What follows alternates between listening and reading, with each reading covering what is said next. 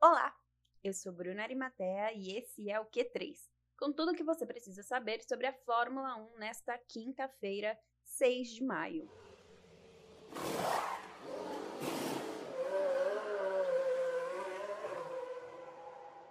A Mercedes divulgou nas redes sociais algumas fotos de preparação de Romain Grosjean para o teste com o W10, carro que a equipe ganhou o campeonato de 2020.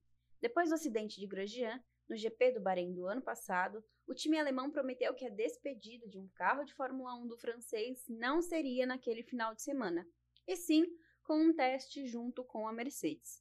A atividade está marcada para o dia 29 de junho, no circuito Paul Ricard, mas Grosjean entra no carro já no dia 27, antes do Grande Prêmio da França, para fazer uma exibição. A Ferrari afirmou depois do Grande Prêmio de Portugal que errou na estratégia de pneus de Carlos Sainz quando decidiu fazer o segundo stint do piloto com os pneus médios. Sainz, que tinha largado com os pneus macios, fez o pit stop na volta 20 e a escuderia esperava que os pneus durassem até o final da corrida, com a chance do undercut em Lando Norris por conta do safety car. A estratégia, porém, não só não deu certo, como fez Sainz sofrer com o esfarelamento do pneu, o chamado graining. Inaki Rueda, chefe de estratégia da Ferrari, admitiu o erro e disse que a equipe decidiu pela parada cedo demais.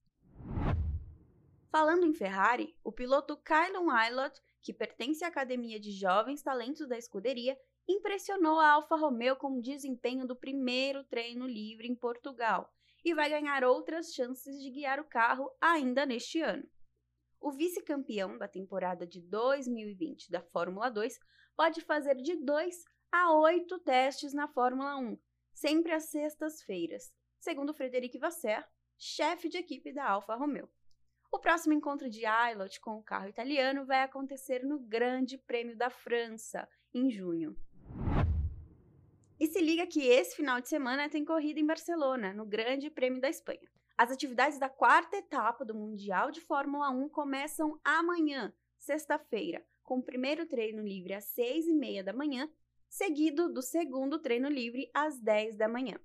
No sábado, a terceira e última sessão de treinos livres acontece às 7 e a classificação para definir o grid de largada começa às 10. No domingo, a corrida tem início também às 10 horas da manhã, com transmissão da Band. So box, box, box, box. Lá no nosso Twitter tem a programação certinha e bonitinha para você acompanhar e compartilhar. Então segue lá o arroba Q3pod e aproveita e fica por dentro de tudo que a gente está falando por lá sobre mais um final de semana de corrida. Por hoje eu vou ficando por aqui. Amanhã a gente volta com mais notícias da Fórmula 1 para você. Até mais!